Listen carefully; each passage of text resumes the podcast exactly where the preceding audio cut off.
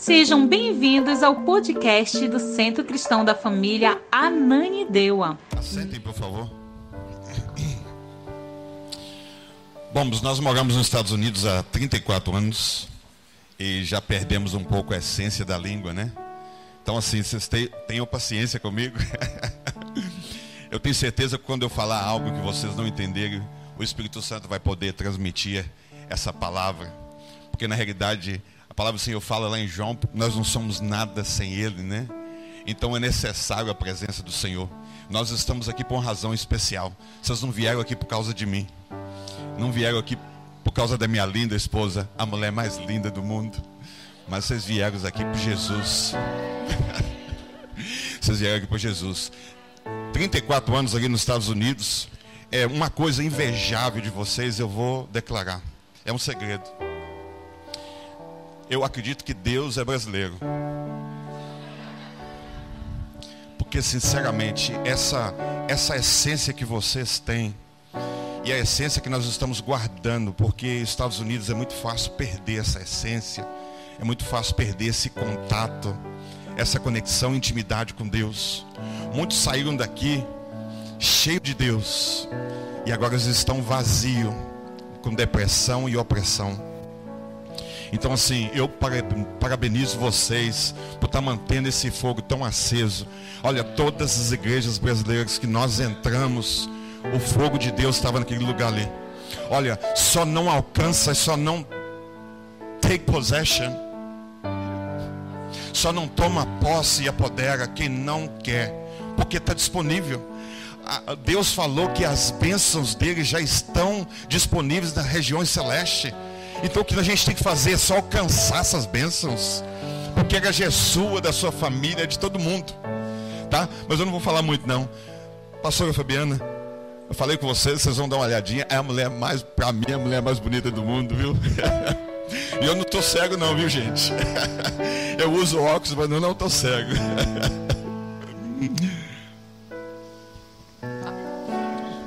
Ele já está trazendo. A auxiliadora já pediu o segundo microfone. né? Nós somos auxiliadoras, né? Já falei, pastor, pastor, nós vamos precisar de um segundo microfone. Aí, pastor... É mais bonita do que eu, prega melhor do que eu. Me ensina as coisas quando eu não sei. Ah, eu não sou, eu não vou. Pois é, diz ele que, diz ele, ele falou assim para mim, não é justo, né? Quando ele chegou nos Estados Unidos primeiro do que eu, quatro anos antes da minha chegada. E ele que me ensinou o inglês, né? E aí depois ele ficou um pouco chateado. Ele falou assim: Eu te ensinei tão bem, você é uma aluna tão boa que você aprendeu inglês melhor do que eu. Ele falou: Isso não é justo. Onde já se viu? O professor ensina e o aluno fica melhor. Ó, oh, ensinei a cantar, canta melhor do que eu. Ensinei a falar inglês, fala melhor de inglês do que eu. O que mais? Irmãos, é uma, é uma bênção muito grande para a gente poder ter vindo de Orlando, Flórida, né, da terra da Disney, né, como dizem mas assim, para nós, toda vez que nós viemos ao Brasil, é um, é um, é um renovo muito grande para nós. Por causa do que meu esposo disse, né? Lá nos Estados Unidos, as igrejas estão precisando de um grande avivamento. Né? Eu creio que na verdade, é, não somente nos Estados Unidos, né? mas nós estamos precisando de um grande avivamento. Nós estamos precisando que Deus se mova de forma poderosa no nosso meio né? Porque Ele é o mesmo Deus de antes, de hoje e eternamente. Então, por que não estamos vendo aquilo que aconteceu né, no passado? Nós precisamos presenciar nos dias de hoje. Mas, assim, a igreja brasileira é uma igreja onde existe esse calor humano tão bom, né, amor? E a gente ama estar no, junto com o povo de Deus e, e, a gente realmente se sente privilegiado de poder estar no Brasil ministrando para o nosso povo. Vou deixar uma responsabilidade com vocês. E se falar que vai fazer, tem que fazer. Vocês estão falando para Deus. Ore pelo nosso país, onde que a gente vive. O país está muito carente da presença de Deus. Igrejas friam. Igrejas que não buscam a palavra de Deus. Igreja que não oram. Não ora. Meu Deus. Então, assim, o povo brasileiro está adiantado. Vocês estão de parabéns, vocês estão muito adiantados. Ore pelo nosso país. Quando lembrar do nosso país, oram. Olha, um dia vieram missionários aqui americanos para que nós pudéssemos conhecer a palavra. Hoje a gente conhece. Então, se assim, vamos orar pela nossa nação. Amém? Nós gostaríamos de gastar um pouco de tempo com vocês aqui falando sobre família. Eu acredito que ah, existe uma necessidade muito grande porque um dos focos principais do diabo é destruir a família, principalmente o homem. Nessa igreja aqui eu não posso nem falar muito, né? Porque tá mais ou menos a metade, né? Mas geralmente os homens são mais difícil orar. Os homens é mais difícil buscar a presença de Deus. Né? As mulheres são mais fáceis de chegar na presença do Senhor. As mulheres chegam no Santo dos Santos com uma rapidez tão grande. E nós parece que somos carro a álcool, né? E, é, e a gente demora mais tempo né, para poder chegar no Santo do Santo. A minha oração é que a família possa estar tão unida e que o homem, o sacerdote, possa tomar a posição dele que Deus deu para ele. Amém? nós vamos compartilhar com vocês o nosso testemunho. Quantos aqui têm uma história para contar? Quantos aqui têm um testemunho do que Deus já fez na sua vida? Vocês gostariam de ouvir o nosso testemunho?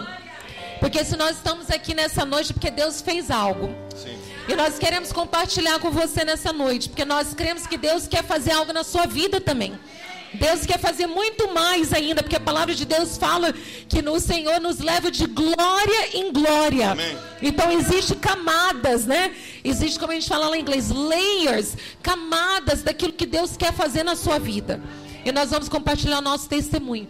Então a primeira parte é o nosso testemunho. E aí nós vamos ministrar né, o que, que Deus fez, o que, que Ele pode, o que Ele quer fazer nessa noite na sua vida. Amém? Vamos orar juntos. Senhor, nós entregamos esse momento nas tuas mãos, Senhor.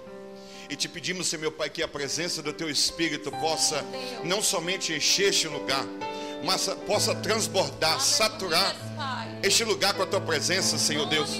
Ó Senhor, escolheu a nós como o templo do Espírito Santo, aonde que o Espírito Santo do Senhor, onde a presença santa do Senhor vive dentro de nós. Ó Espírito Santo, olha, olha, visita este lugar essa noite.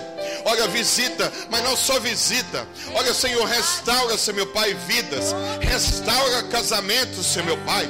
Aquele que desistiu, Senhor meu Pai, ele possa encontrar a esperança, porque o mundo diz que a esperança é a última que morre, mas a esperança nunca morre, porque a nossa esperança está naquele que era, naquele que é e naquele que há de vir, o Deus Todo-Poderoso, aquele que diz que foi preparar lugar e ele voltará para levar a sua noiva, e nós somos a noiva de Cristo. Ó Senhor, passa neste lugar, Senhor Deus, passa como um terremoto, Senhor meu Pai, neste lugar, passa como um fogo, um fogo consumidor, Senhor meu Pai.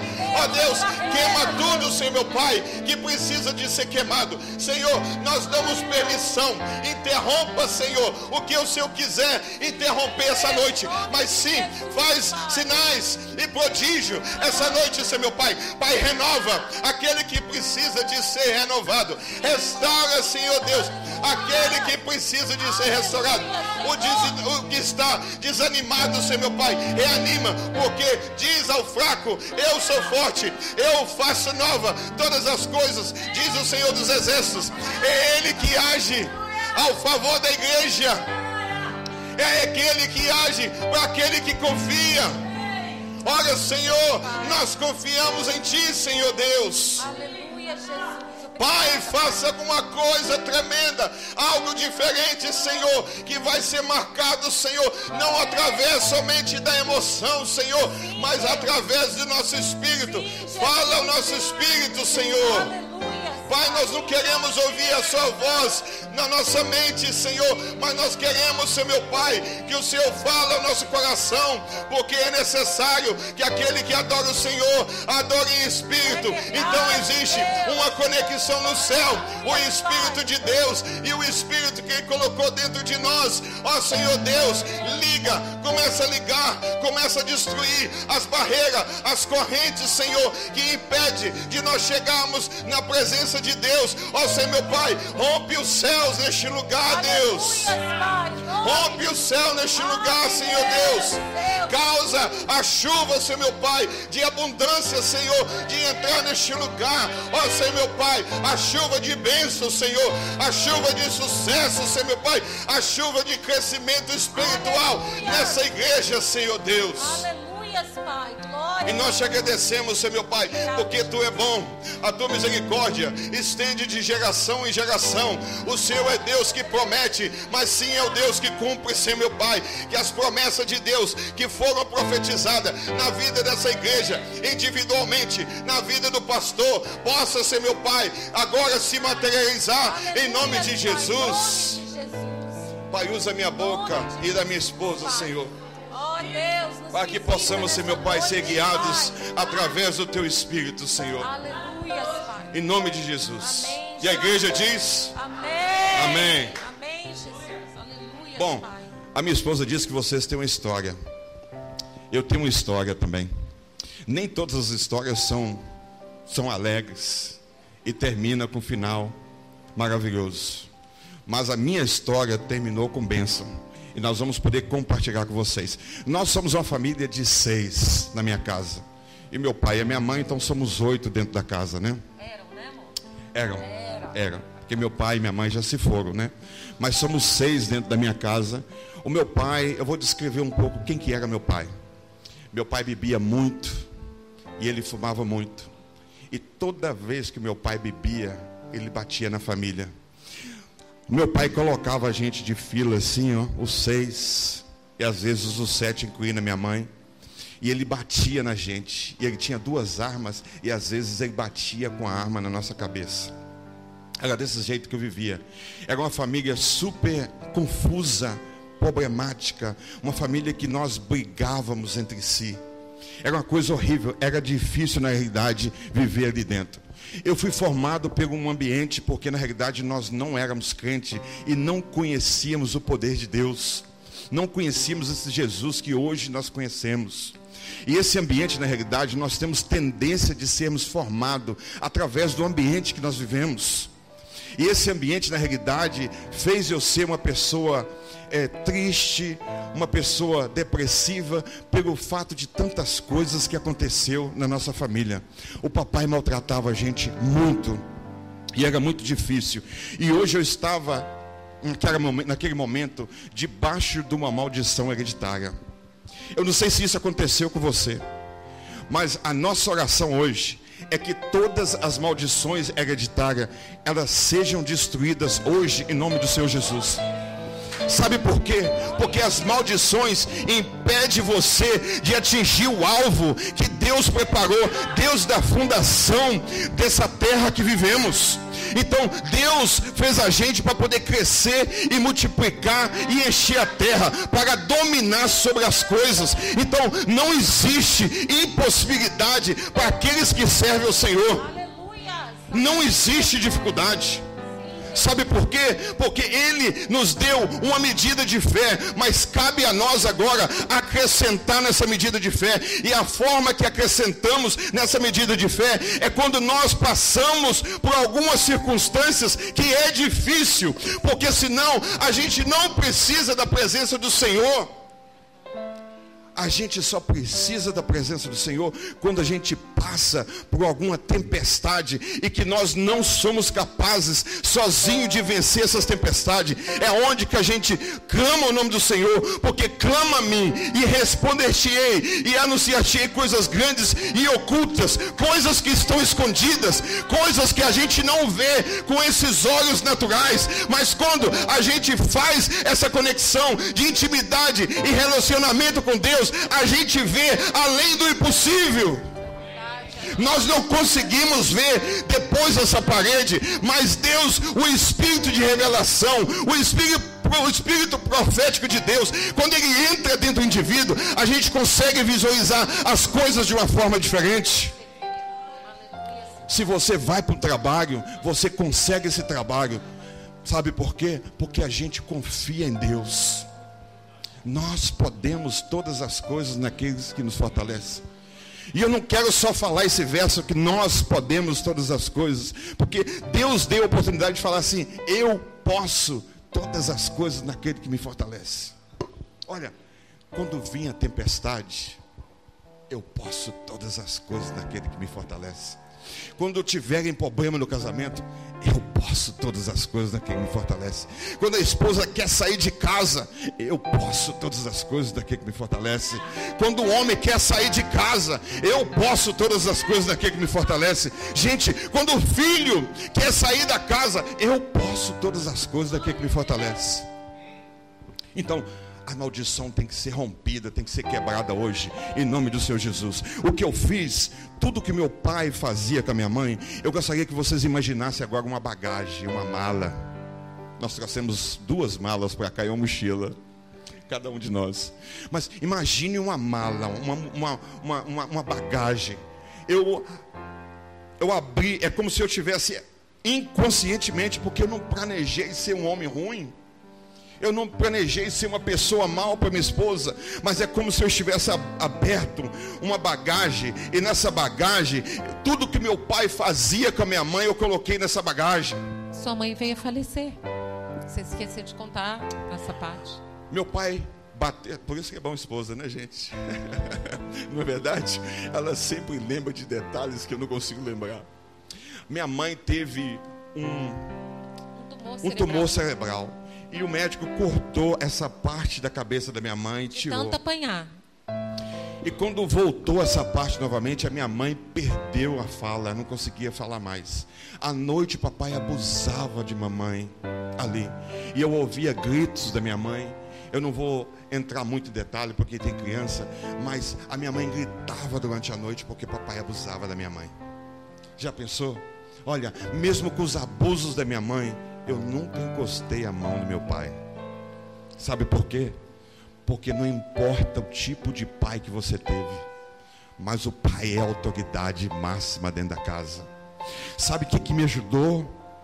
Me ajudou hoje, porque hoje, quando eu chego no Pai dos Pais, no Pai Celestial, eu tenho livre acesso, porque eu respeito e honro Ele. Mas por que, que aconteceu isso? Porque eu aprendi primeiro aqui na terra. A palavra do Senhor fala que o que ligares na terra será ligado no céu, e o que desligar aqui na terra será desligado no céu. Então, se você obedece o Pai, daqui da terra, Tá fácil você obedecer o Pai lá de cima. Não importa quem que ele foi. A palavra do Senhor fala que aquilo que nós abençoamos será abençoado, mas nós, aquilo que amaldiçoarmos será amaldiçoado. Então nós estamos aqui para abençoar. A bênção é como um banco.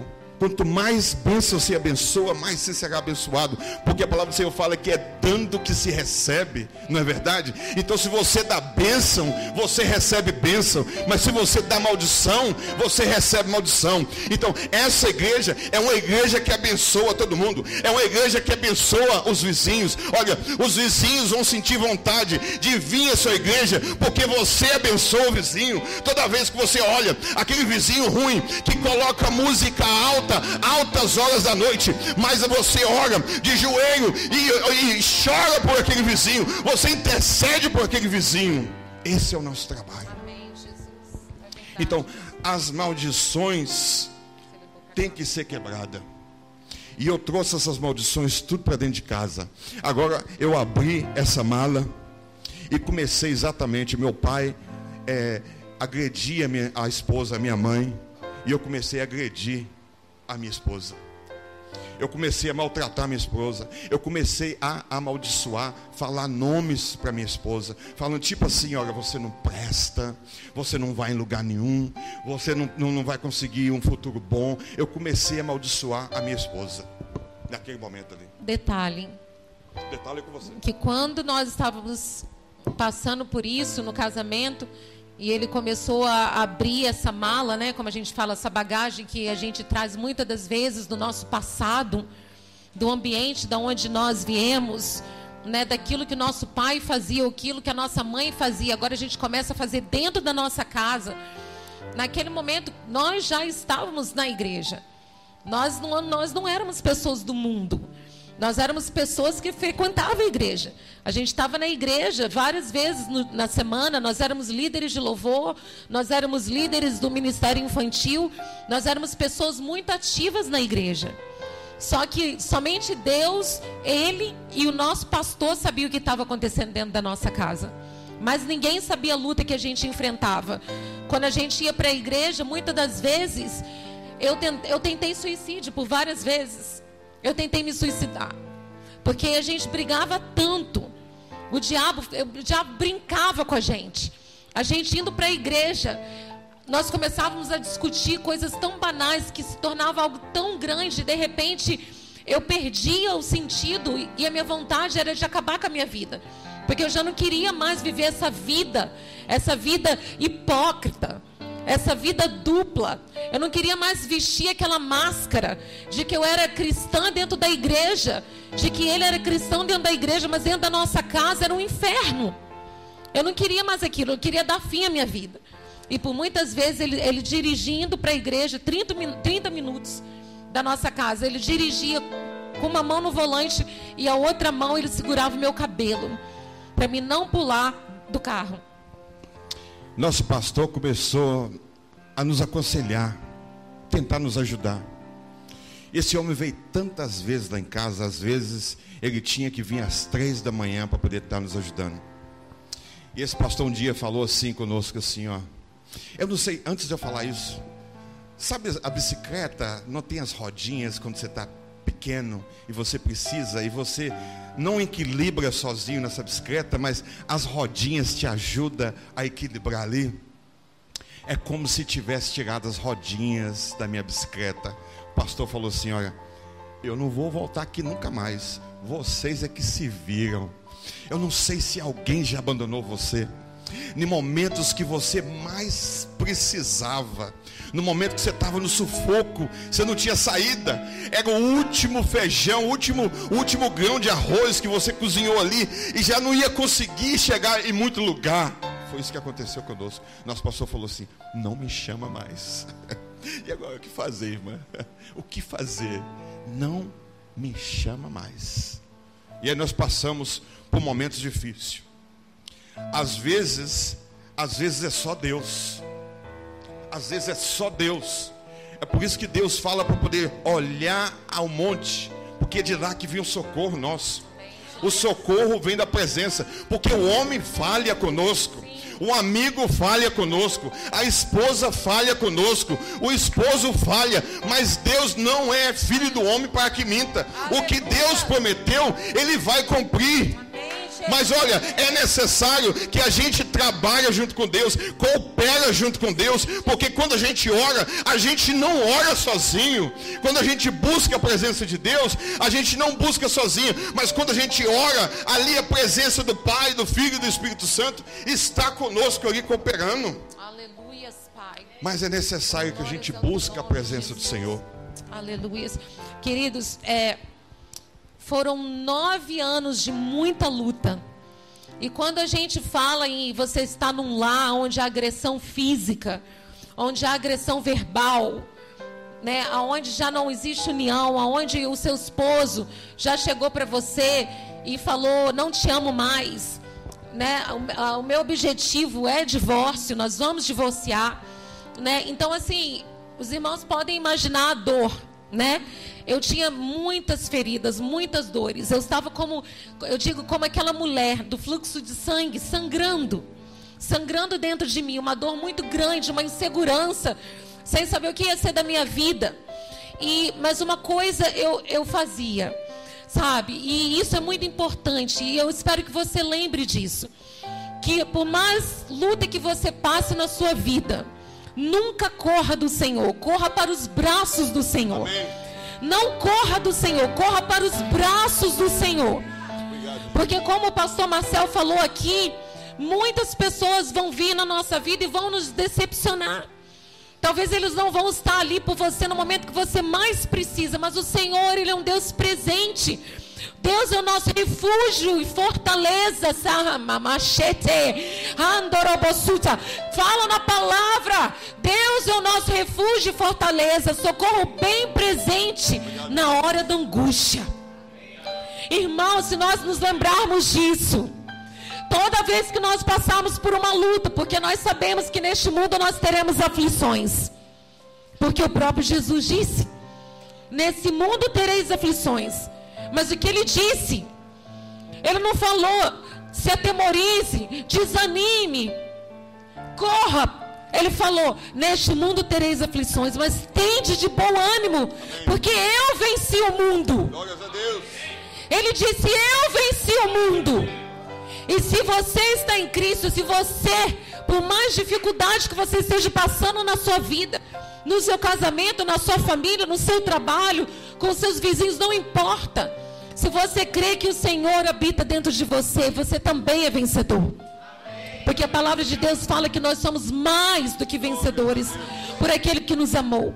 Então, sabe o que eu fiz, irmãos? Com tanta dor, tanto sofrimento. Às vezes ele era agressivo comigo fisicamente. Às vezes doía mais as palavras do que a agressão física. E eu corria para o meu quarto e eu chorava. Mas eu chorava nos pés da pessoa certa. Eu chorava nos pés do Senhor. E eu chorava ali. E eu falava: Senhor, me dá força. Deus, me dá força para poder passar por essa luta.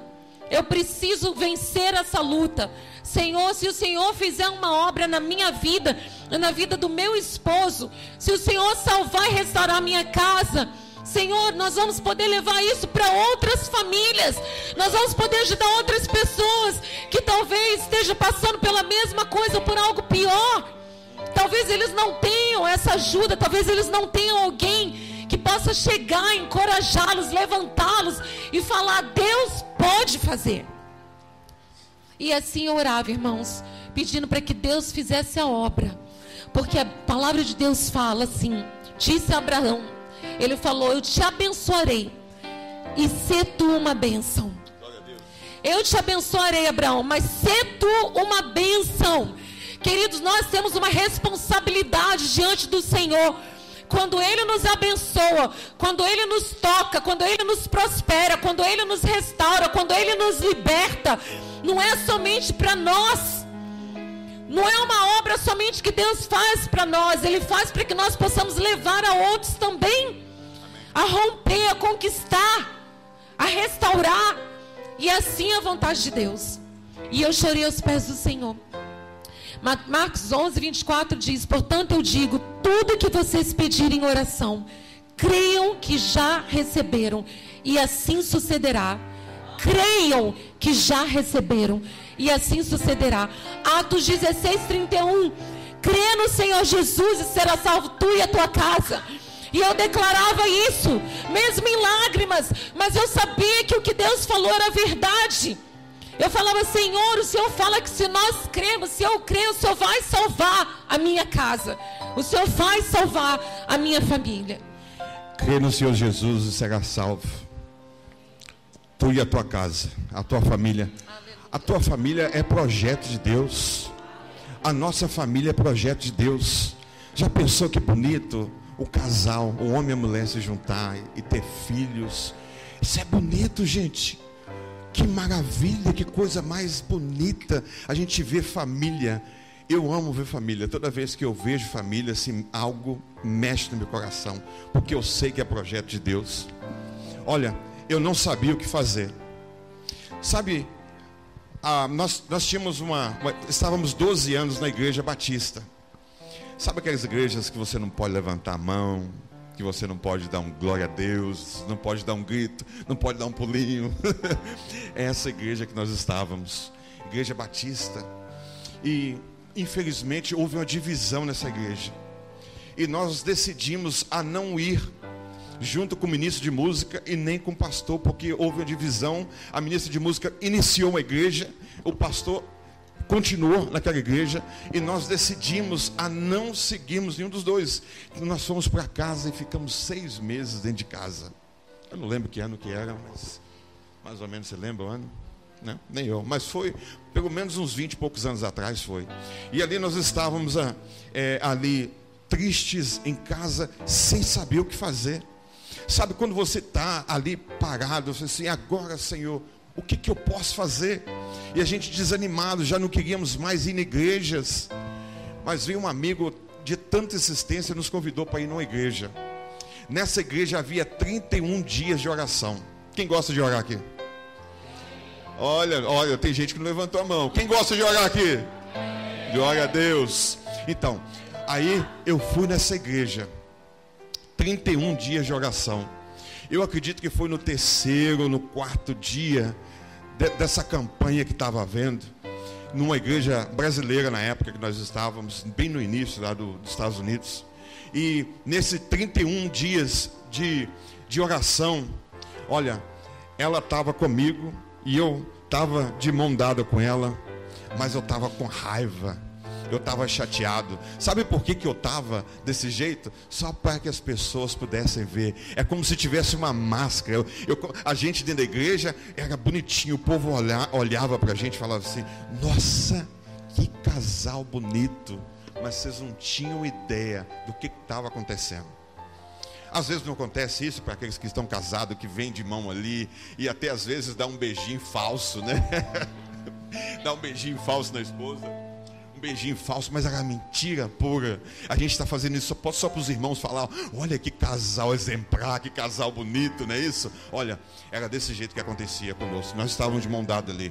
Olha, queridos irmãos, vou falar para os homens agora. Não é gostoso quando Deus nos pega naquele momento assim?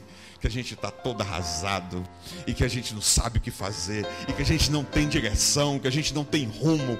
Não é gostoso quando Deus assim se apresenta tão forte nas nossas vidas? Olha, foi ali. E eu tinha prometido, eu sentei lá atrás, me chamaram para sentar na frente, eu sentei lá atrás. Mas não importa onde você está sentado, quando Deus tem um mistério com você. Quando Deus tem algo para poder oferecer para você, não importa aonde que você está. Você pode estar até dentro do carro, ouvindo através de alguma, alguma, algum meio de comunicação, mas quando Deus quer falar, Ele fala. Quando Deus quer falar, Ele manda um profeta na sua casa. Quando Deus quer falar, você sente algo no espírito e você pensa assim: meu Deus, que, que pensamento é esse? Não é pensamento, é revelação. Porque Deus conversa com o homem ainda, através dos profetas, conversa através do seu espírito. Deus conversa através de sonho. E esse Deus continua conversando com você.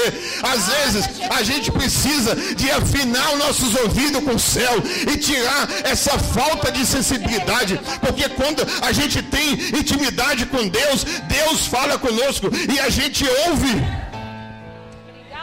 Olha, a minha oração hoje é que Deus possa sintonizar hoje você com os céus. Da mesma forma que Jacó estava ali e os anjos desciam e subiam. Olha, que os anjos possam descer e subir dentro da sua casa. Que o que não está funcionando volte a funcionar. O que está quebrado, que Deus possa renovar. O que já não tem jeito mais, que Deus possa restituir aquilo tudo que foi roubado pelo gafanhoto. Deus, é promessa de Deus que Ele vai devolver sete vezes mais. Então não preocupa, é o tempo da restituição, é o tempo que Deus vai alagrar as fronteiras, é Deus que Deus vai te dar a posse agora, tudo que impedides em oração, crendo, recebereis. É o momento da gente prostrar diante da presença do Senhor e falar: se o Senhor é por nós, quem será contra nós? Aleluia! Você é descendente de Abraão. As bênçãos de Deus é para você também, para sua casa e para sua família. Glórias ao teu nome, Jesus. Mais ou menos o terceiro dia, Deus visitou aquele lugar. E eu acredito tem vezes que Deus vem só para uma pessoa, né?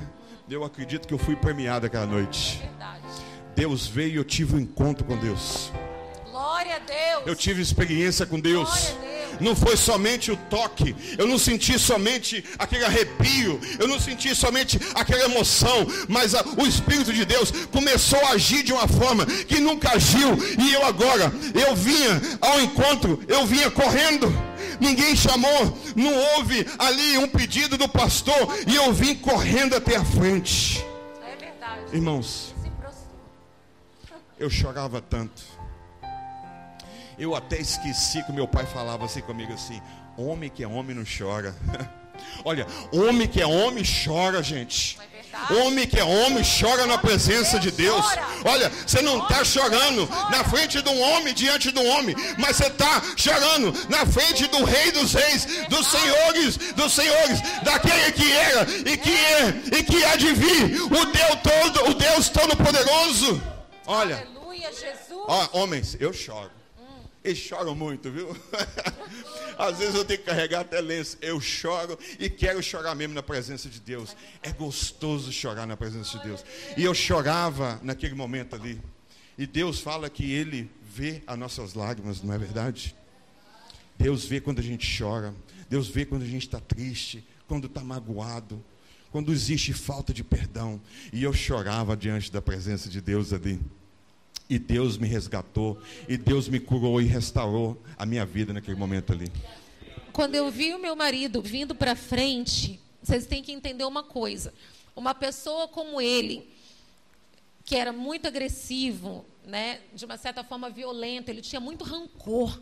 Sabe, ele carregava muita coisa do passado, muito rancor, ele não tinha perdoado o pai dele, ele trouxe tudo isso para dentro da nossa casa. Uma pessoa como meu marido, quando eu vi correndo para o altar e se prostrando, literalmente no chão, ele se prostrou, meus irmãos, ele não quis saber quem estava ao redor dele, ele não quis saber o que estava acontecendo, ele se jogou no chão, com cara mesmo, cara no pó. Foi a primeira vez que eu estava vendo aquilo na minha vida. E eu me lembro que eu estava sentado onde um de vocês está sentado agora, e eu estava com uma barriga de sete meses. Nós estávamos para ter o nosso terceiro filho, que na verdade é uma filha, né? Nossa terceira criança. E ele já tinha falado para mim que ele ia me deixar. E quando eu vi aquela cena, eu conto para vocês que eu, eu não sabia o que, que estava acontecendo.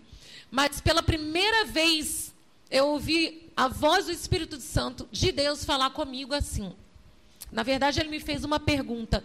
E eu creio que nessa noite ele está fazendo a mesma pergunta para você. E eu quero que você preste muita atenção. Foram nove anos de muito sofrimento.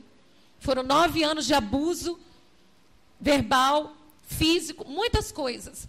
Mas ele me fez uma pergunta naquela noite, enquanto ele estava trabalhando na vida do meu marido no altar. Ele me perguntou: Você o perdoa? Você o perdoa? E naquele momento eu parei e disse: Senhor, eu o perdoo. Eu o perdoo. Sabe por quê, queridos? Porque eu queria restauração. Eu não queria separação, eu não queria divórcio. Eu não queria uma família arrebentada, uma família ferida, filhos desorientados, filhos sem pai, filhos sem, sem a presença de um pai. Eu queria restauração. E por isso eu orava, por isso eu cria que um dia Deus ia fazer. E Deus agora estava me perguntando: eu estou fazendo, mas você vai perdoar o seu marido? Quantos de nós fomos feridos, magoados, passamos por dificuldades e a gente ainda guarda rancor no nosso coração, querido. A palavra de Deus fala que nós precisamos perdoar. Jesus nos perdoou. Ele disse que se nós não perdoarmos aos homens as, no as nossas ofensas, Ele não irá nos perdoar. O cristão que não perdoa, ele fica amarrado, Sim. ele fica trancado, ele fica travado, a sua vida não vai para frente. Às vezes você não entende por que, que eu não consigo prosperar, por que, que eu não consigo um trabalho melhor, por que, que eu não consigo comprar uma casa, por que, que eu não consigo isso, aquilo. Meus queridos, muitas das vezes é falta de perdão.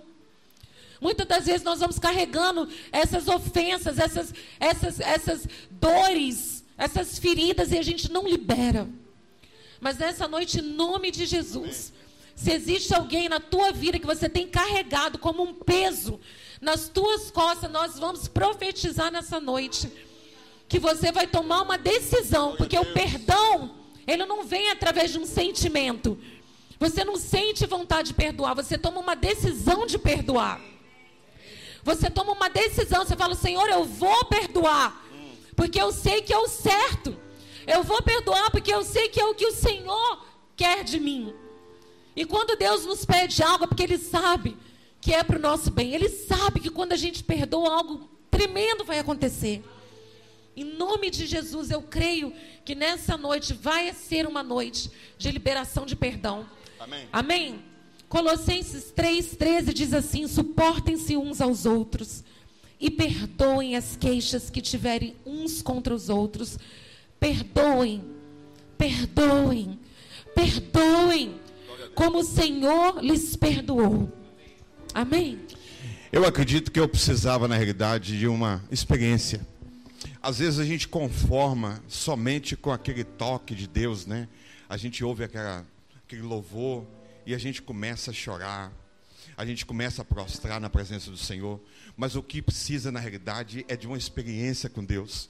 Sabe aquela experiência que Saulo teve quando ele estava no caminho de Damasco, que ele estava indo perseguindo os cristãos e que ele caiu ali? E ele ouviu a voz de Jesus, e que Jesus perguntava assim: Saulo, Saulo, Saulo, por que me persegues?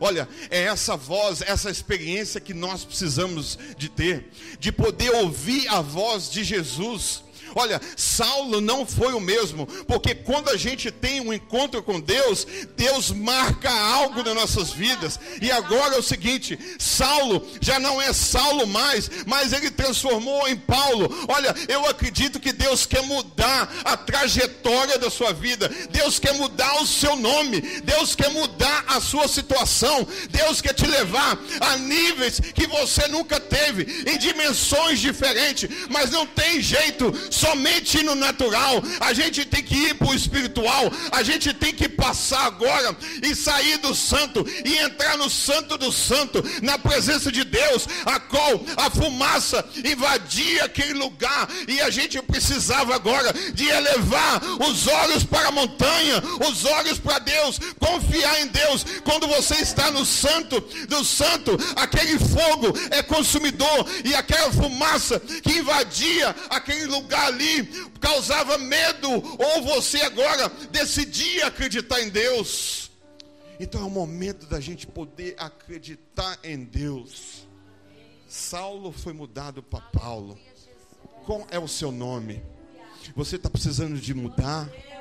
Você está precisando que Deus toca e muda o seu nome? Olha, se você estiver precisando, não sou eu. Você pode agora conseguir chegar no trono da graça do Senhor. E a palavra do Senhor fala em Hebreus para a gente poder chegar no trono dele com ousadia. Sabe por quê? Aqueles que têm ousadia chegam na presença de Deus. Aleluia.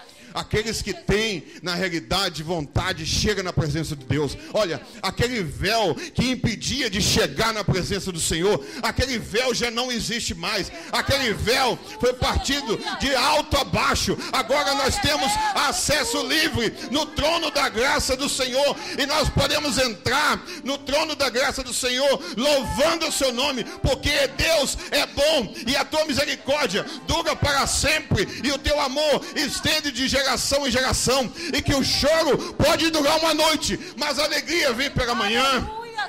A alegria vem pela manhã. A alegria do Senhor é a nossa força. A alegria vem pela manhã. A alegria vem pela manhã. A alegria vem pela manhã. Você pode chorar hoje, mas Deus está vendo o seu choro. A alegria do Senhor é a nossa força. A alegria do Senhor é a nossa força. Quando eu não tenho força para lutar, a alegria do Senhor é nossa força. E se a alegria do Senhor se renova a cada manhã, amanhã tem uma nova manhã, depois da manhã tem uma nova manhã, tem várias manhãs. Então a gente não fica sem manhãs, porque Deus renova. Aleluia, Enquanto que você está dormindo, Deus está trabalhando. Aleluia porque Deus trabalha ao seu favor. Êxodo capítulo 14, 14 diz para a gente poder aqueitar, aqueitai-vos, porque Deus luta a sua luta, Deus luta a sua luta, é Deus que batalha por você. Você não tem força suficiente para lutar, mas quando a gente chama, clama-me e responder-te-ei e anunciar-te coisas grandes, aquilo que os olhos não viu, aquilo que o ouvido não ouviu e que não penetrou no coração do homem, são as coisas que Deus tem preparado para aqueles os que o amam. Aleluia! Aleluia, Pai. Dá uma olhada na vida de Moisés.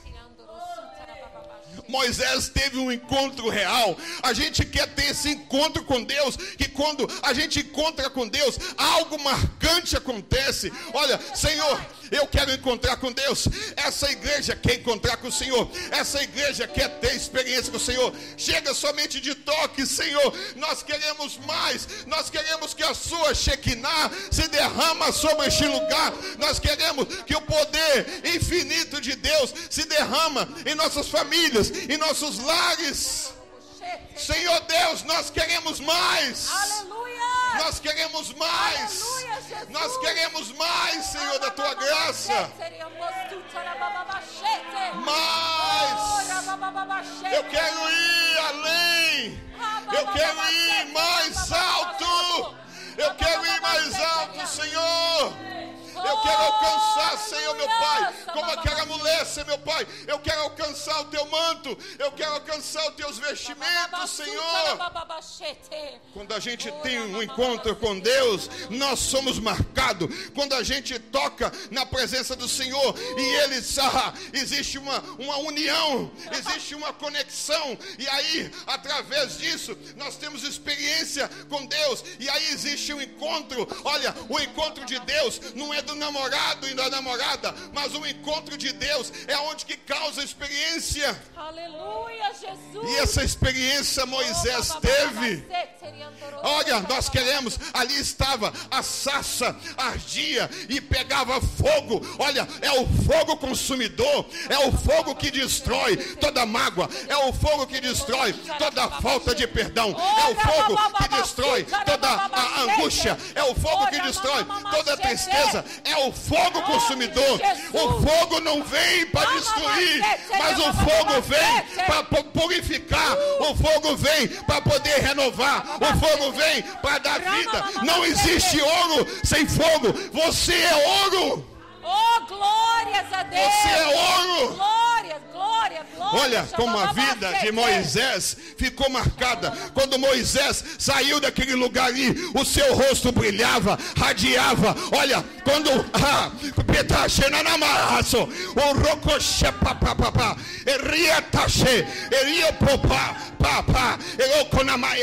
que papapá. Olha, o rosto de Moisés brilhava e radiava. Olha, quando você chegar nos, na, na, frente do seu vizinho ou na frente da sua esposa e o seu rosto estiver radiando na presença do Senhor, olha, o seu esposo vendo o radiamento, ou seja lá, aquela luz do seu rosto, o seu esposo não vai ser o mesmo.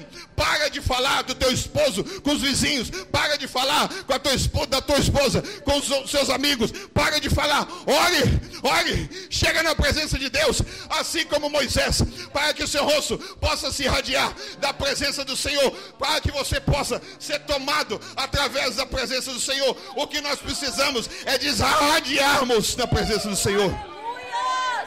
E aonde que essa luz de Deus passar, algo vai ter que mudar. O que curava Para ficar sabendo de todas de Pedro, as informações de nossa igreja, é acesse www.centrocristãodafamilia.com.br ou siga-nos através de nossas redes sociais, Facebook, Instagram e TikTok, com o arroba Centro Cristão da Família. E para ficar sabendo da nossa programação da Igreja Centro Cristão da Família, permaneça conectado conosco. Hoje, quarta-feira, temos a nossa igreja nas casas. Nossos grupos de alcance se reúnem nas casas em vários pontos estratégicos para um encontro incrível com Jesus. Na quinta-feira, para você que é jovem e adolescente, no bairro da Pedreira também temos o grupo de alcance. Encontre o ponto mais próximo de sua casa e venha fazer parte dos nossos reais. Na sexta-feira, nós temos o nosso culto Sexta-feira, que inicia às 19h30 na nossa igreja. Você também pode ver essa e outras pregações no YouTube barra Centro Cristão da Família. Sejam muito bem-vindos à nossa Casa Apostólica. Eu tenho intimidade com Ele. Ele caminha comigo nos momentos alegres, mas Ele caminha comigo nos momentos tristes. Ele está comigo todas as manhãs, Ele está comigo todas as noites e todas as madrugadas. Eu tenho intimidade com Deus. Assim Jó declarou. Você pode levar o que for, mas você não vai roubar a minha fé. Você pode tirar o que for de mim, mas você não vai roubar a minha salvação. Você não vai roubar minha confiança no Deus Todo-Poderoso. Naquele que pagou o preço que mais ninguém podia pagar por você e nem por mim, meu irmão. É desse Deus que nós estamos falando nessa noite, meus queridos.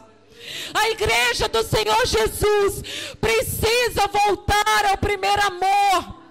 A igreja do Senhor Jesus precisa voltar ao arrependimento. Essa é a resposta, queridos. Nós corremos atrás de tantas coisas e tentamos de tantas maneiras fazer com que o evangelho seja propagado. Mas é muito simples, é muito mais simples do que a gente imagina. E a gente se cansa, porque a gente tenta fazer com as nossas forças, muitas das vezes a gente não vê muito resultado. Mas deixa eu te falar uma coisa. Você sabe como que nós vamos ganhar esse mundo para Cristo? Você sabe como que nós vamos ganhar os nossos entes queridos, aqueles que estão perdidos? E que muitas das vezes a gente faz de tudo para aquela pessoa vir a Jesus. Mas você sabe como que nós vamos conquistar? Como que nós vamos ganhar essas almas? Quando eles verem em nós. Quando eles verem em nós o que meu esposo acabou de falar, essa luz que é a presença de Deus, que brilha em nós, essa luz ela é poderosa, ela é maior do que qualquer trevas, porque quando nós chegamos, a luz de Cristo chega conosco, e ela começa a radiar, e as pessoas começam a perceber, e a gente já não precisa mais ficar tentando falar que eu sou cristão. Porque você tem que ir para a igreja. Porque a igreja é a resposta. A gente não precisa nem mais se esforçar. Porque só de ver, só de olhar em nós, as pessoas já sabem que nós somos cristãos. Só de olhar na nossa face, na nossa conduta, na nossa vida, no nosso caráter. Eles já sabem que nós somos filhos de Deus. Eles já sabem que nós carregamos a resposta. Eles sabem que Jesus é, está vivo através daquilo que ele faz na nossa vida. Amém? Deixar herança para os filhos é importante. Mas o legado é melhor ainda. Olha, se esse Deus que nós servimos não funciona para nós, os nossos filhos estão olhando. Será que os nossos filhos vão querer servir esse Deus? Esse Deus que o pai divorciou, a mãe divorciou, a mãe que a filha fica grávida e a mãe coloca ela para fora de casa. Que Deus é esse? Olha, eu não quero esse Deus, mãe. Eu não quero esse Deus, pai. Mas ó, o legado que você pode deixar é de o pai poder reunir com a família e tomar o papel de sacerdote de novo. É esse do pai chegar, da mãe chegar, filho, vamos orar, vamos buscar a presença de Deus. Olha, eu queria ó, ler com você. O que, que aconteceu no Jardim do Éden? Um grande desastre aconteceu no Jardim do Éden, o qual nós estamos sofrendo as consequências até hoje desse desastre que aconteceu no Jardim do Éden. E nós vamos mostrar para vocês aqui o que, que aconteceu com a família naquele momento. Não aconteceu, não foi somente o pecado que que veio e nos distanciou de Deus. Algo aconteceu na família, naquele momento. Gênesis capítulo número 3, verso número 6 até 8 diz assim: Quando a mulher viu que a árvore parecia agradável ao paladar, era atraente aos olhos e além disso, desejável para dela se obter discernimento, tomou o seu fruto, comeu-o e deu ao seu marido Olha para você ver. O seu marido que o quê? Que estava com ela. Diz Olha a palavra. E o seu marido que estava com ela. Preste atenção. A responsabilidade, gente. Olha, a mulher chegou, esse fruto tão atraente, ela chegou e comeu desse fruto, e o esposo fala que comeu o fruto, e o esposo estava do lado dela. Aonde que está o esposo para proteger a família? Aonde que está o esposo para poder incentivar a mulher para poder orar, os filhos para poder orar? Olha, nós existe uma maldição, porque o diabo veio para matar, roubar e destruir mas Jesus veio para dar vida e vida em abundância. Mas a escolha é nossa, a escolha é sua para poder decidir. Amém. O homem que estava ali e podia protegê-la, ele não protegeu. Mas veja bem, às vezes a gente coloca a culpa na mulher, né? E Deus vinha naquele momento ali no jardim para poder conversar com o homem porque Deus tinha intimidade. Mas veja bem, quando Deus chamou, Deus não chamou a mulher, mas Deus chamou o homem. Adão, Adão, Adão, sacerdote, sacerdote, aonde que está você? E por que que não chamou a mulher? Porque o homem é a cabeça da casa, o homem é o sacerdote da casa, é a responsabilidade do homem de falar assim: filho, vamos orar, filhos, vamos ler a palavra. Olha, se você não está fazendo isso, começa a fazer. A gente não quer perder os nossos filhos para o mundo, e a responsabilidade é nossa de pais porque você foi instituído como sacerdote, você tem um papel especial na sua família. Olha, chega de abusar da esposa, chega de maltratar a esposa, começa agora a servir. Se você está cheio da presença de Deus, não tem como dois espíritos estar juntos: o espírito das trevas e o espírito da luz. Então, nós vamos dar agora graças a Deus. Sim, Pai, em nome de Jesus. Porque Ele é bom. Qual é o papel do sacerdote? Gênesis capítulo 18, do verso 18 até o 19, diz assim: verso número 18, do capítulo 18 de Gênesis. Abraão será o pai de uma nação grande e poderosa, e por meio dele todas as nações da terra serão abençoadas. Olha, eu vou ler de novo. Olha, vou, vou substituir a palavra Abraão por sacerdote sacerdote, os homens que estão aqui, você será pai de uma nação grande e poderosa. Aleluia. Os seus filhos têm que ser fortes. As suas filhas têm que ser fortes. A sua pai. filha e o seu filho têm que estar cheio da presença de Deus. E por meio dos, de você, sacerdote, todas as nações, os que virão ainda da terra, serão abençoados. Amém, Mas essa é a responsabilidade sua. Aleluia. Pois eu escolhi para que ordene os seus filhos e a, suas, a sua casa e que conserve no caminho do Senhor, fazendo o que é justo e direito, para que o Senhor faça vir sacerdote Abraão, o que lhe foi prometido. Então, olha, nós como homens e sacerdote, nós temos o poder de dispensar as bênçãos do Senhor Aleluia. ou de reter as bênçãos do Senhor. Mas aqui está homens que vão estar sujeitos à presença do Senhor e que vão deixar que as bênçãos incontáveis, abundantes do Senhor, possa refletir dentro do seu lar. O sacerdote deve ensinar aos seus filhos a orar e também deve interceder a Deus por cada um membro da sua família. Ele é responsável de, de dirigir cultos familiares e ensiná-los a palavra de Deus. Você às vezes ensina na igreja, mas você não ensina na sua casa. Você salva o mundo todo, mas a sua casa está perdida. Você ajuda todo mundo, mas a sua casa está sem ajuda. Você restaura todo mundo que está quebrado nas ruas e até faz coisas boas, mas a sua casa você não cuida. Jesus nos ajuda, Pai, tem misericórdia. Se você não cuida da sua casa, sacerdote, você não tem como ser aprovado por Deus e as suas orações, como diz Pedro, é retida mas aquele homem que ora, aquele homem que busca a presença do Senhor, Olha, que possa haver um despertamento espiritual nas casas para poder, aonde que estão os sacerdotes? Os sacerdotes estão escondidos. Os sacerdotes não estão fazendo nada. Enquanto o sacerdote não estão fazendo nada, o diabo que vem para matar, roubar e destruir, está levando a sua filha está levando o seu filho e eles estão envolvidos em droga porque meu pai não ora. Eles estão envolvidos em prostituição porque o meu pai não ora. Eles estão envolvidos em tráfico de droga porque o meu pai não ora. Mas sou o meu povo que se chama pelo meu nome, diz a palavra. Aleluia!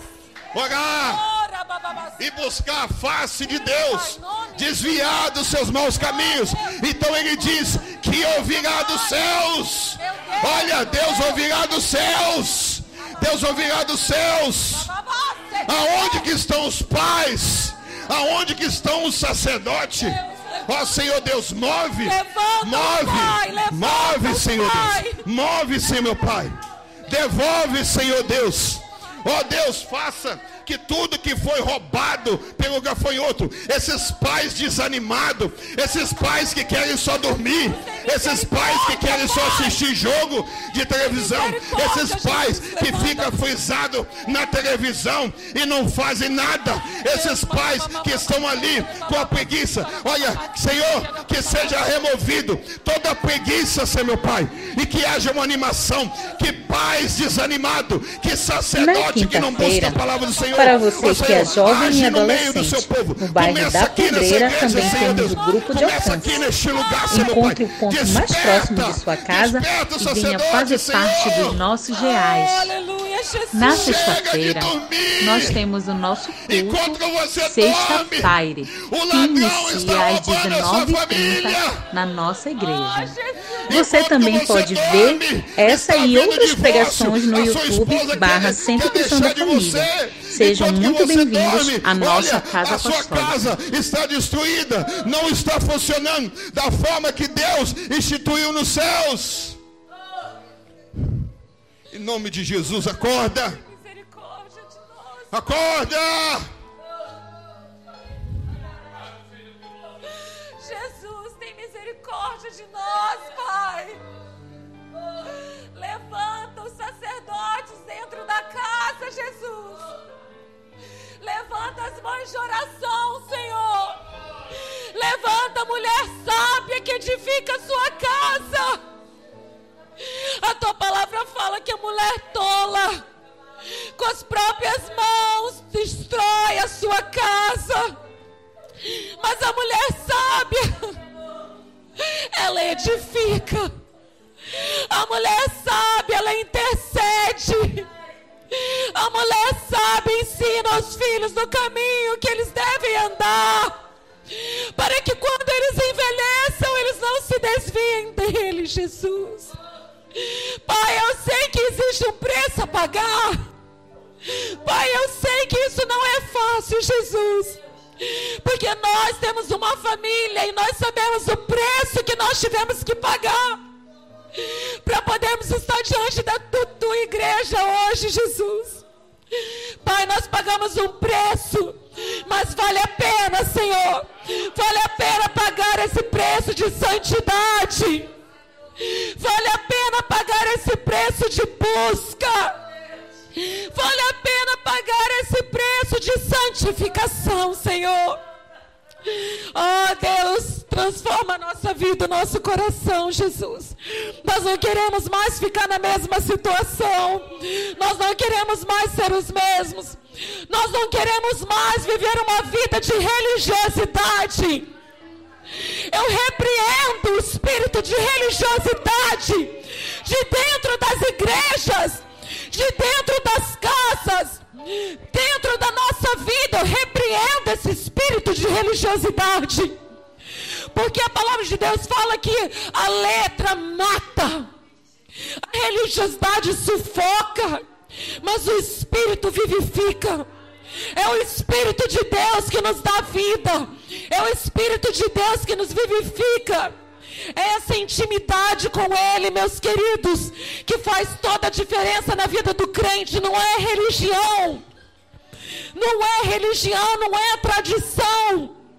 É o Espírito de Deus. Deus quer restaurar a sua família. Deus quer restaurar a sua casa. Olha, a restauração aconteceu lá em casa. Aleluia! A restauração aconteceu na minha família. Glórias a Deus! Olha, Obrigada, Pai! Nove anos de sofrimento, mas tem 18 anos que a presença de Deus está livre dentro da minha casa. Aleluia! Olha, 18 anos que eu não toco na minha esposa. Olha, quando eu vou tocar na minha esposa, sabe o que, que eu faço, meu irmão? Como é que é seu nome? Irmão Fabrício. Pastor Fabrício. Olha, quando eu toco na minha esposa agora é para orar pela vida dela, para poder abençoar a vida dela, para poder abraçá-la e falar assim: você é importante para mim, você prega melhor do que eu, você canta melhor do que eu. Para isso que eu faço. Hoje eu faço é isso. Deus restaurou o nosso casamento. Olha, eu ia falar cinco anos de casado. Meu Deus. 27 anos que nós somos casados. A honra e glória do Senhor. 27 anos de casados. Quando o diabo veio e falou que tudo iria ser destruído, que a nossa casa ia, ia por água abaixo, o Senhor nos restaurou e aqui nós estamos diante de vocês. 27 anos para honra e glória do Senhor Jesus. Amém? Lembra que no início havia uma maldição, havia uma bagagem. Deus jogou essa bagagem fora e colocou fogo, destruiu essa bagagem, restaurou o nosso casamento. Sabe o mais importante que isso? Porque quando Deus restaura o nosso casamento, a nossa vida familiar, restaura os filhos também. Aleluia! Olha, os filhos hoje estão sendo todos usados por Deus. Nós temos cinco filhos somente, só cinco, gente. é uma benção. Olha, nós temos uma de 24 anos que é ministra de louvor para o Nations. Nations é uma igreja, uma das igrejas maiores. Nation, o pastor eh, Daniel Colenda, que é o pastor É eh, o sucessor do Rainer Bank, que Exato. evangelizou todo o continente o Ban que africano. vocês conhecem, que, eh, que evangelizou todo o continente africano. Ela é uma das pessoas-chave. O, a- a- o filho de 22 anos está estudando para ser pastor de música e pastor do evangelho, pregar a palavra do evangelho. Olha, o de, o- a de 18 20, anos. a A de, de dezo- 18 anos. a de 18 anos, uma menina toca teclado de uma forma tão profissional. E eu não tenho nem tempo para poder contar detalhe, mas ela toca demais, toca também Não só Nations. profissional, É. mas o mais importante, Adoradora. unção. Amém. Muita unção. Quando ela Olha, senta naquele piano, o céu, o céu desce, na nossa casa. Gente, olha, o teclado ela começa a tocar. Parece que o céu se abriu naquele lugar. Essa de 18 anos. Mas não acabou ainda não. O de, o de 17 anos, o menino, toca tudo é quanto instrumento que vocês imaginarem. E canta, que quando ele canta, tudo estremece. Olha, a- o, o- o chão balança, viu? Tremece o chão. 18 anos. É, aí tem ainda. a- aí foi culpa dela. Filha né? da promessa, a, culpa- última. A culpa é dela. A de seis anos, nós temos uma de seis anos também, linda. Por- pelos irmãos tocar e, obviamente, para poder cumprir a promessa, ela toca, ela senta no instrumento e toca qualquer coisa que vocês imaginarem, ela toca. Seis anos de idade. Então, aquilo que meu pai falou e, e amaldiçoou, foi quebrada todas as maldições, porque Deus continua sentado no trono de graça e Ele é mais do que poderoso. Olha, Deus é tremendo, gente. Deus restaurou a minha casa. E Deus quer restaurar a sua família também. Não, olha, não fica é, é, é, conformado somente com aquilo que você tem. Busca mais. Busca além da sua missão. Às vezes a gente tem tendência, olha, aqueles que estão dentro de uma caixa, não, saia da caixa, faz alguma coisa nova que você nunca fez. Não, gente, vamos avançar. Olha, eu quero uma casa, pastor. Faz igual eu, fica doido. Olha, desenha uma casa do jeito que você quer, porque as coisas de Deus têm que ser determinadas. Às vezes, Deus- às vezes as pessoas perguntam: o que, que você quer? Ah, não sei, estou pensando. Chega no restaurante com aquele tanto de comida. Amor, o que, que você quer? Ah, não sei. Ah, o o que você quiser escolher para mim. Não, a gente tem que começar a determinar as coisas no mundo espiritual. Para que aconteça. Olha, você quer uma casa? Desenha a casa, coloca dentro do seu banheiro e fala: Senhor, essa casa é minha. E fala do jeito que você quer a casa. Senhor, eu quero uma casa azul, ou eu quero uma casa preta, eu quero. Ah, mas ah, pastor, o, que, o que Deus me der está bom, pastor. Não, determina o que, que você quer. As coisas espirituais têm que ser determinadas. Pastor, eu queria uma companhia, eu queria um negócio. Olha, então desenha o que, que você quer. Eu quero ser é, é, motorista de caminhão. Desenha um caminhão bem bonito e coloca a sua foto dentro lá desse caminhão. Olha, pastor, eu quero uma namorada. Então coloca, fala com Deus. Eu quero uma loira, eu quero uma morena. E coloca lá um desenho qualquer e fala com Deus. A gente tem que determinar, gente. Ó, oh, mistério. Como é que você vê? Você viu um carro tão bonito que vocês dirigem, né? Aquele carro foi desenhado num papel. Olha, e o que, que aconteceu com o papel? Um engenheiro chegou e pegou aquilo ali e começou a, a, fabricar as partes, materializar as coisas. Então, é tirar daquilo que não existe, como diz a palavra do Senhor, e trazer à existência as coisas que são invisíveis, as coisas que estão incultas, você trazer agora à existência.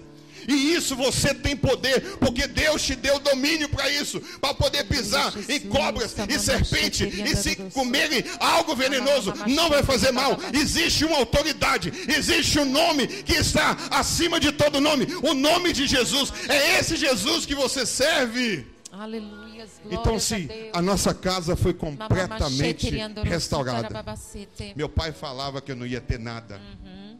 Temos mais de 10 casas dentro dos Estados Unidos para a honra e glória do Senhor Jesus. Desculpa eu estar falando isso, eu estou só querendo testificar é parte do nosso e testemunhar testemunho. que Deus, Ele não esquece. Aleluia. Deus não dormita. Deus não está surdo e não está cego. E Deus não é mudo. Ele fala e as coisas acontecem. Porque Ele não é filho do homem para que minta. Esse é o nosso Deus. E essa promessa é para você também. Porque às vezes você pode pensar assim: ah, pastor, você tem o que você tem porque você está nos Estados Unidos. Não. Nós temos o que nós temos porque nós temos um Deus que é por nós. E se Deus é por nós, quem será contra nós? Nós temos aquilo que está disponível para você aqui no Brasil, que é fé. Fé move montanhas, meu querido. Fé é resposta. Se você está precisando de alguma coisa, Deus já te deu uma medida de fé.